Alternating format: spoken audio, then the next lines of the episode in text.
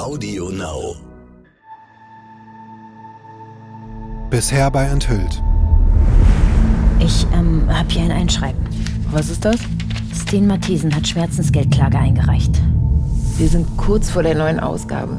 Wenn er damit durchkommt, ist meine Glaubwürdigkeit im Arsch. Wir müssen das stoppen. Das werden wir versuchen.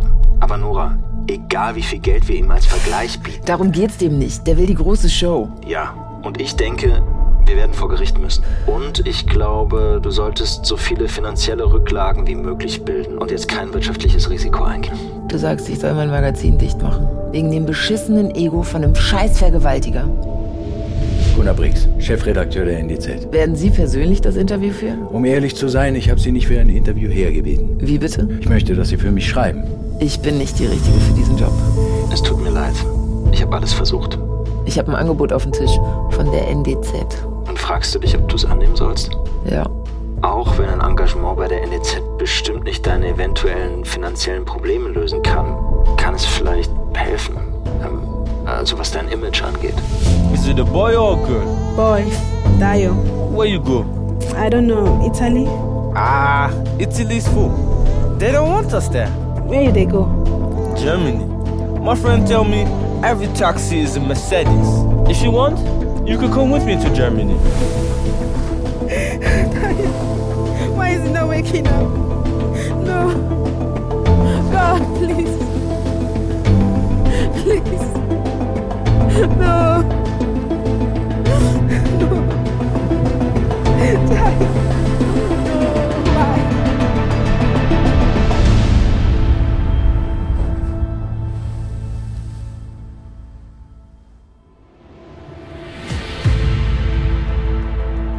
Enthüllt ist eine fiktive Erzählung, inspiriert von wahren Begebenheiten. Geschichtliche Tatsachen werden verkürzt und dramatisiert wiedergegeben. Die erzählten Personen, ihre privaten sowie beruflichen Handlungen und Konflikte sind frei erfunden.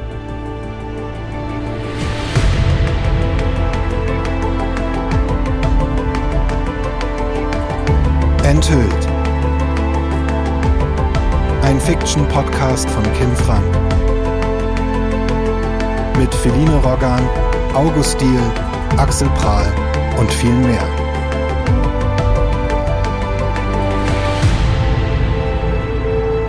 Staffel 1 Asyl Episode 2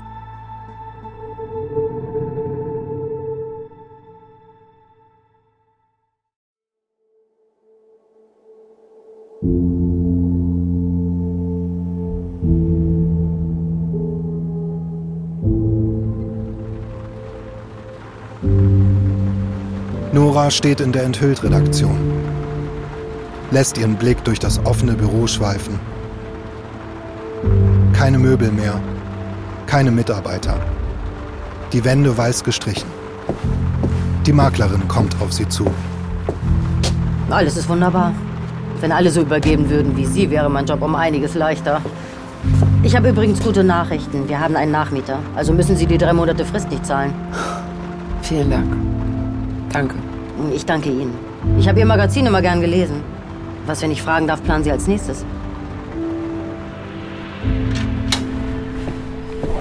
Nora geht neben Brix durch ein Großraumbüro mit unzähligen unordentlichen Schreibtischen. An den Seiten des vollbesetzten, unruhigen Raums befinden sich Einzelbüros, die durch Glaswände vom Lärm abgeschirmt werden. Redaktionskonferenz ist zweimal am Tag, Redaktionsschluss 21 Uhr, kann bis Mitternacht geschoben werden. Ich dachte, Sie würden sich vielleicht gerne das Büro mit Florian von Helmstedt teilen. Von Helmstedt arbeitet hier. Ja, er arbeitet seit einem Jahr hier. Aber keine Angst, er hat nichts von seiner Exzentrik verloren. Herr Brix und Frau Mertens, welch hoher Besuch. Von Helmstedt ist nur wenig älter als Nora.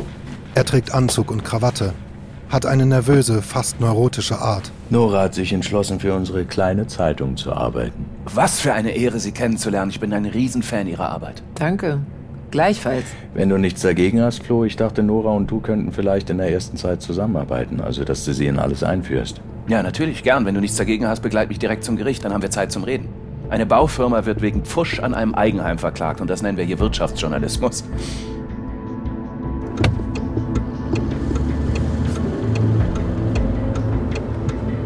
Nora sitzt neben von Hemstedt in seinem Volvo Kombi.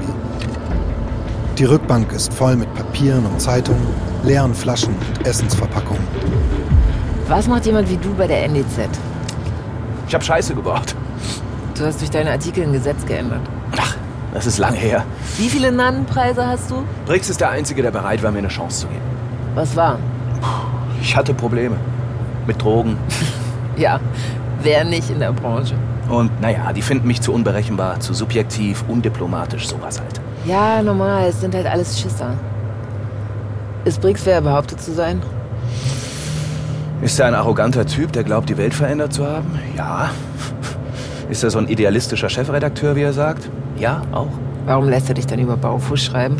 Naja, ist der Meinung, dass es mir gut tut zu arbeiten. Hauptsache schreiben, egal was. Du weißt schon, naja. Er will nur helfen.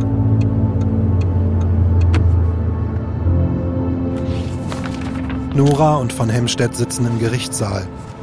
Der Richter beendet die Anhörung. Vielen Dank.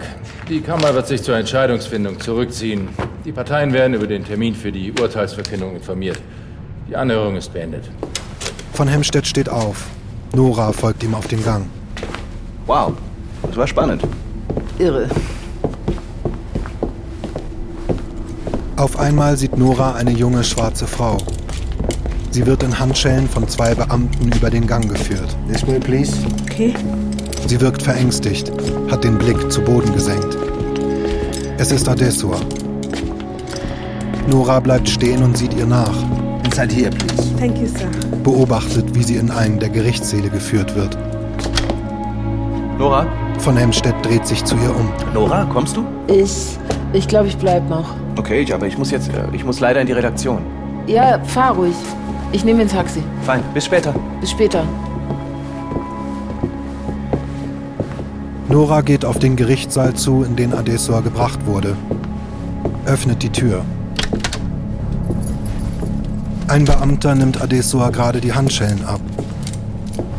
Nora setzt sich auf einen Stuhl an der Seite des kleinen Saals. Keine hohen Fenster oder holzgetäfelten Wände. Das Ambiente gleicht eher der Turnhalle einer Grundschule. Der Richter schaltet das Diktiergerät ein. Ich eröffne das Protokoll zum Aktenzeichen 24 römisch 4, 23 aus 18. Ich stelle die Anwesenheit fest von Adesuva Tikbe, vertreten durch ihren Verfahrensbevollmächtigten Walter Welke, sowie der Dolmetscherin Theresa Franz, die sich auf ihren allgemein abgelegten Eid beruft. Des Weiteren für die Bundespolizei mit hinterlegter Vertretungsbefugnis wie immer Herr Gunther Buskis. Der Richter wendet sich seinen Unterlagen zu. Er ist 65, hat schmale Augen, als würde er das alles hier nicht mehr sehen wollen. So, dann, wenn meine Unterlagen stimmen, hat Italien der Rückschiebung noch nicht zugestimmt, die in einem Monat anberaumt ist. Die Bundespolizei beantragt, die Betroffene bis dahin wegen der bestehenden Fluchtgefahr in Gewahrsam zu behalten. Herr Welke, Eine Fluchtgefahr ist nicht gegeben, weshalb ich die sofortige Freilassung von Adesua Tibet beantrage. Walter Welke ist 58 und so groß wie breit, hat graues, halblanges Haar. Nun, ich sehe einige Gründe, die auf eine mögliche Fluchtgefahr hinweisen. Zum Beispiel, Ihre Mandantin hatte keinerlei gültige Papiere dabei und hat die Grenze somit illegal überschritten. Sie hat die Grenze nicht illegal überschritten, sondern als asylsuchender Flüchtling. Sie hatte bereits in Italien Asyl beantragt. Ach, ihr war doch gar nicht bewusst, was sie da unterschrieben hat. Und davon abgesehen ist es ihr auch gestattet, erneut Asyl in Deutschland zu beantragen. Mir ist kein Fall bekannt, bei dem die Anordnung zur Zurückschiebung aufgehoben und Asyl anerkannt wurde. Noch hat Italien die Rückschiebung ja nicht bestätigt. Und bei allem Respekt, aber es ist nicht die Aufgabe dieses Gerichts, über den Asylgesuch meiner Mandantin zu entscheiden. Nora holt einen kleinen Block und Kugelschreiber raus. Notiert etwas. Herr Welke, Ihre Mandantin hat bei der Vernehmung vor der Bundespolizei selber angegeben, ich lese vor, unter keinen Umständen freiwillig nach Italien zurückkehren zu wollen. Meine Mandantin wurde gefragt, ob sie in Deutschland bleiben wolle, worauf sie natürlich Ja geantwortet hat. Dann wurde sie erst gefragt, ob sie zurück nach Italien wolle, was sie aufgrund der widrigen Umstände vor Ort natürlich verneint hat. Ich versichere Ihnen aber, meine Mandantin wird die Entscheidung Deutschlands akzeptieren und für den Fall, dass ihr Asylantrag abgelehnt wird, freiwillig nach Italien zurückkehren. Das versichern Sie also. Wie beruhigend. Zudem steht hier, dass sie ihr gesamtes Hab und Gut mitgeführt hat. Es waren zwei Plastiktüten. Das zeigt doch, dass sie keine Absicht hatte, nach Italien zurückzukehren. Sie hätte eine der Plastiktüten im Auffanglager in Italien zurücklassen sollen, ja? Wo sie noch nicht mal einen festen Schlafplatz hatte. Ihre Mandantin hat zugegeben, einem Schleuser 4000 US-Dollar gezahlt zu haben, was nach Meinung der Bundespolizei eine gewisse kriminelle Energie aufzeigt. Diese Zahlung bezieht sich auf die Überfahrt von Afrika nach Europa, was laut Genfer Konvention nicht als Straftat angesehen werden darf. Des Weiteren verfügt ihre Mandantin über keinerlei finanzielle Mittel und hat nach eigenen Aussagen auch niemanden, der sie in Deutschland unterstützen würde. Zudem hat sie hier keinen gemeldeten Wohnsitz.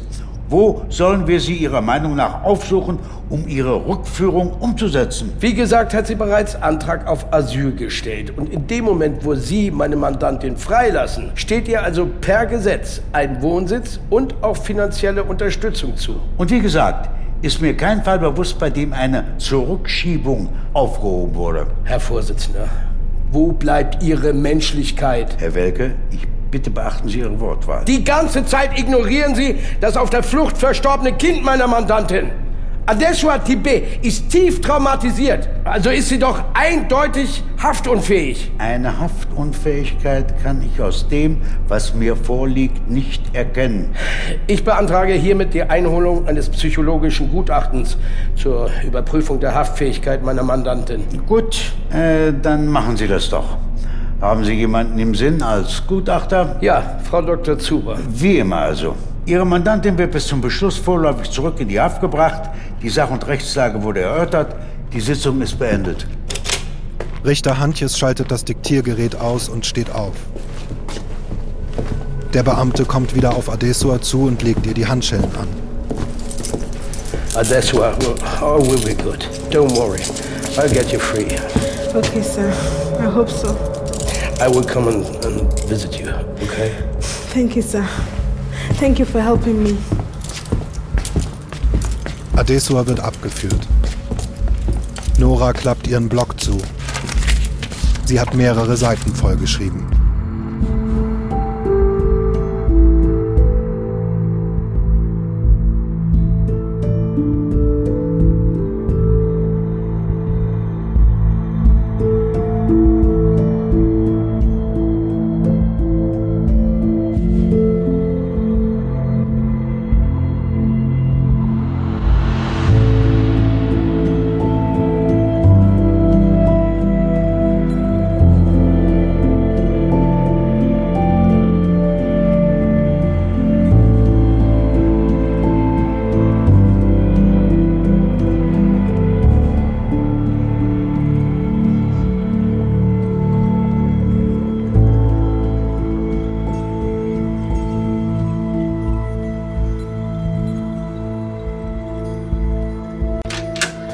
Briggs kommt in von Hemstedts Büro. Wo ist Nora? Uff, die ist bei Gericht geblieben. Die wollte sich irgendeinen anderen Prozess noch angucken. Worum ging's? Keine Ahnung. Gut. Du machst dich an den Artikel wegen Baufusch. Ja, gibt ja sonst nichts auf der Welt, worüber man gerade berichten könnte. Flo, ganz ehrlich, deine ständigen sarkastischen Kommentare gehen mir auf den Sack. Bring mir eine starke Geschichte und ich druck sie. Du lehnst doch alles ab, was ich vorschlage. Weil es nicht wasserdicht ist. Weil du mir nie eine Chance gibst, weiter daran zu arbeiten. Du meinst, weil ich dir kein Geld gebe, um Leute zu bestechen. Gute Quellen kosten. Ich fange diese Diskussion nicht wieder an. Leg den Artikel später Pausen vor, ich habe einen Termin. Und Flo, ich habe Nora geholt, damit sie uns hilft. Der Auflage der NDZ und auch dir. Mir und dir. Aber dafür müssen wir ihr Image wiederherstellen. Also tu dir den Gefallen und hör auf, gegen mich zu kämpfen. Hilf mir. Versuch Nora zu helfen, uns zu helfen. Briggs geht. Von Hemstedt denkt nach. Dann öffnet er ein neues Browserfenster und googelt Eva Mai. Klickt auf das erste Ergebnis. Das Foto einer attraktiven Frau Ende 30 mit langen schwarzen Haaren.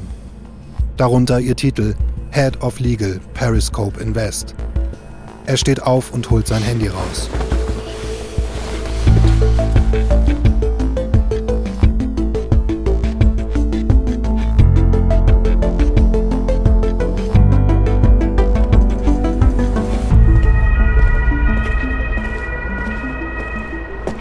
Nora steht vor dem Gerichtsgebäude und beobachtet den Eingang. Walter kommt raus, zündet sich eine Zigarette an. Sie geht auf ihn zu. Herr Welke, entschuldigen Sie. Ja, Mein Name ist Nora Mertens, ich schreibe für die NDZ. tut mir leid, ich habe einen Termin, ich bin schon spät dran. Es dauert nur eine Minute. Bitte.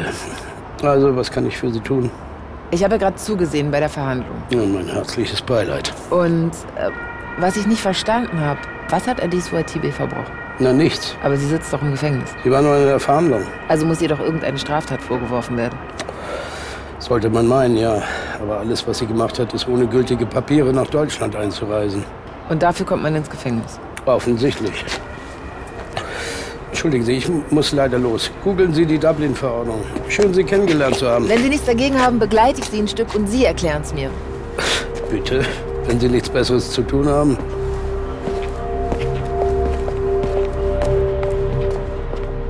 Van Hemstedt sitzt in seinem Auto gegenüber dem modernen Bürogebäude der Periscope Invest. Eva, die Frau, die er gegoogelt hat, kommt auf ihn zu und steigt ein. Flo, Eva, du weißt schon, dass ich geheiratet habe. ja, ich hab's mit Bedauern zur Kenntnis genommen. Also, warum dann der Überfall? Es geht um Stan Mathisen.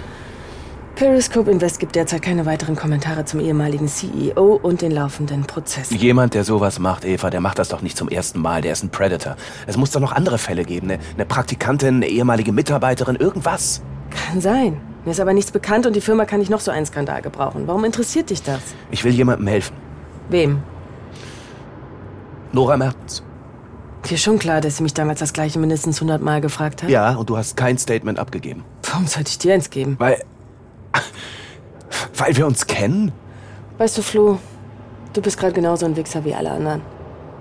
Nora kommt nicht weiter bei mir und jetzt denkst du, der starke Mann, der Retter, du schaffst das, weil dein Schwanz mal in mir war? Seit wann bin ich dir irgendwas schuldig, weil ich dich gefickt habe? Es, es, tut, es tut mir leid. Entschuldige, du hast ja recht.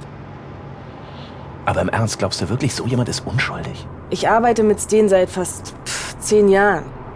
Ja, ich habe ihm meine Karriere zu verdanken, aber er war nie irgendwie übergriffig mir gegenüber. Ich habe auch nie gehört, dass er jemand anderen übergriffig behandelt hat. Im Gegenteil. Die Frauenquote in hohen Positionen bei Periscope ist höher als sonst wo und das nur wegen Sten. Er wurde freigesprochen oder nicht? Warum könnt ihr ihn nicht endlich in Ruhe lassen? Entschuldigung. Von Hemstedt fängt an zu schwitzen. Es tut mir leid. Seine Hände zittern. Entschuldigung. Alles okay? Ja, ja, ich. Ich, ich habe einfach noch nichts gegessen heute. Ich muss eh los. Schön, dich zu sehen. Okay?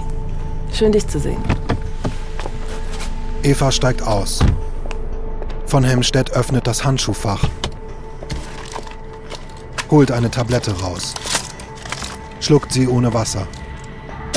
Startet den Motor und brettert davon.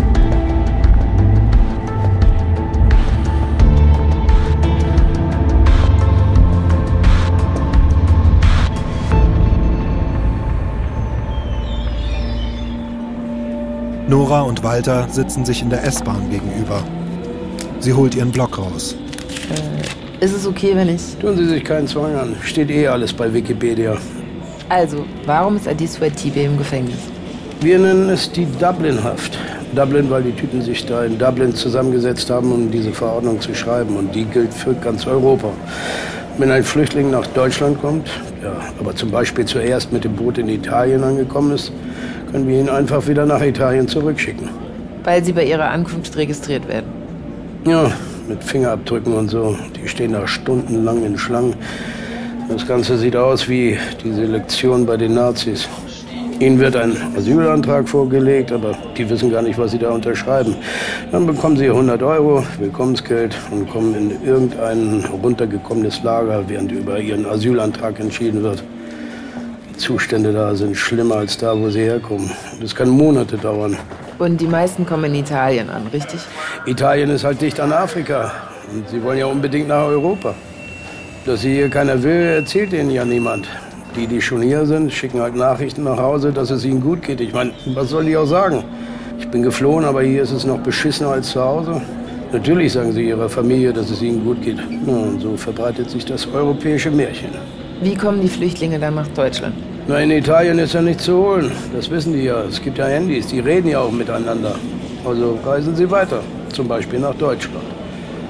An der deutschen Grenze kontrolliert die Bundespolizei. Begründet wird es mit dem Schengen-Abkommen. Aber die kontrollieren natürlich nur Leute, die nicht deutsch aussehen. Racial Profiling nennt man das. Vollkommen rechtswidrig.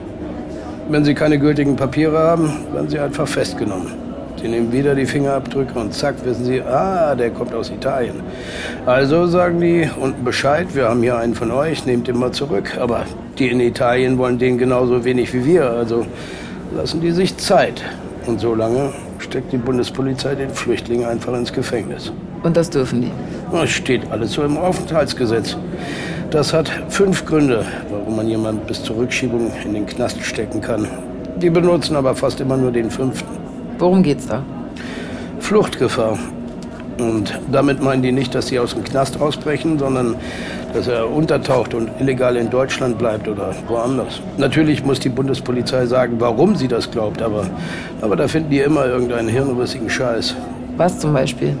Ich meine, Sie haben es ja gehört. Da reicht schon, dass jemand kein Geld oder keine Wohnung hat. 90 Prozent bekommen wir aber sofort wieder frei.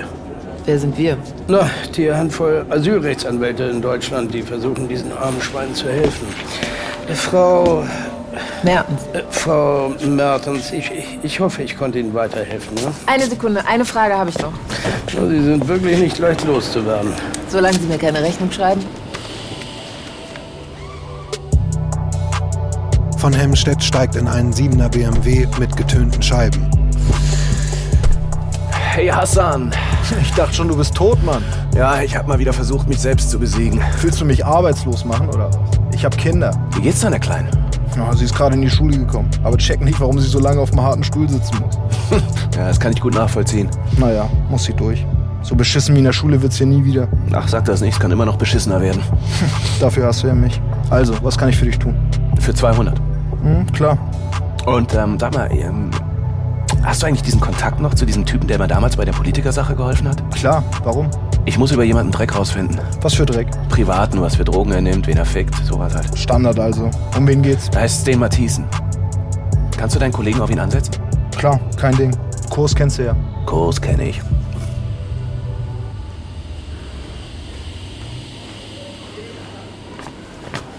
Nora folgt Walter über den Bahnsteig. Die Bundespolizei hat also gar keine rechtliche Grundlage. Hören Sie, das Ganze ist Augenwischerei, ein kleiner Trick der Politik. Nach außen wirkt alles sauber. Deutschland macht doch seine Grenzen nicht dicht.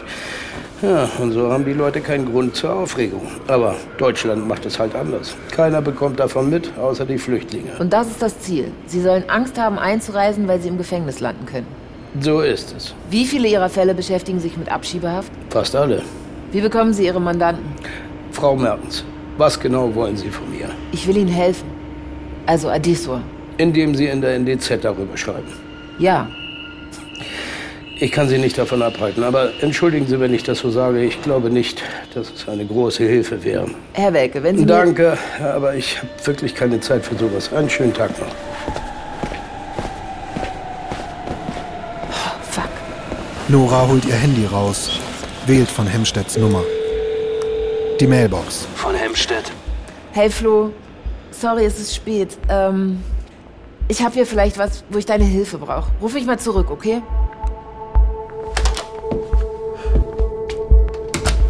Von Hemstedt kommt in seine Wohnung, geht direkt ins Wohnzimmer und schließt die Vorhänge.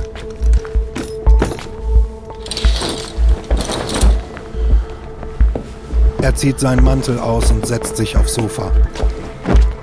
Holt ein ledernes Etui raus. Alles ist perfekt geordnet. Das Feuerzeug, der Löffel, der Gurt, um den Arm abzubinden, die Spritze, das Päckchen Heroin. Er träufelt Zitronensäure auf den Löffel, packt die Spritze aus, zündet sein Sturmfeuerzeug an und kocht das Heroin auf. Von Hemstedt krempelt seinen Ärmel hoch, Dunkelviolette Blutergüsse umkreisen die Vene in seiner Armbeuge. Er bindet seinen Oberarm ab, setzt die Nadel an der Vene an.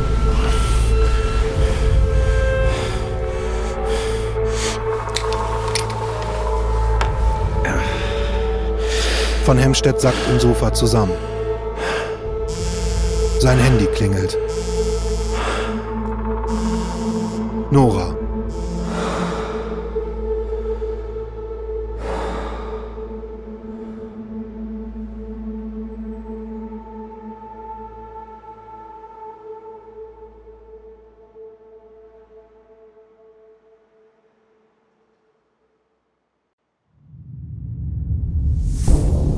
Enthüllt. Mit Feline Roggan als Nora Mertens, August Diehl als Florian von Hemstedt, Max Hopp als Gunnar Brix, Chichi Luke als Adessor Tibet, Dr. Klaus Hoser als Richter Hantjes und Axel Prahl als Walter Welke. In weiteren Rollen Marina Zimmermann, Joachim Kretzer, Özgür Karadenis, Annika Kuhl und Fasa Zorowci. Idee, Buch, Regie, Schnitt und Sounddesign Kim Frank. Musik Philipp Schwer. Foley Martin Langenbach. Dramaturgische Beratung Hanna Sioda. Coverdesign Jorn Annika Janssen und Sandra Greiling. Co-Producer Marc Daniel Dichon. Executive Producer Miriam Trunk. Redaktion Martin Bromber. Enthüllt ist eine Produktion von Kim Frank und Audio Now.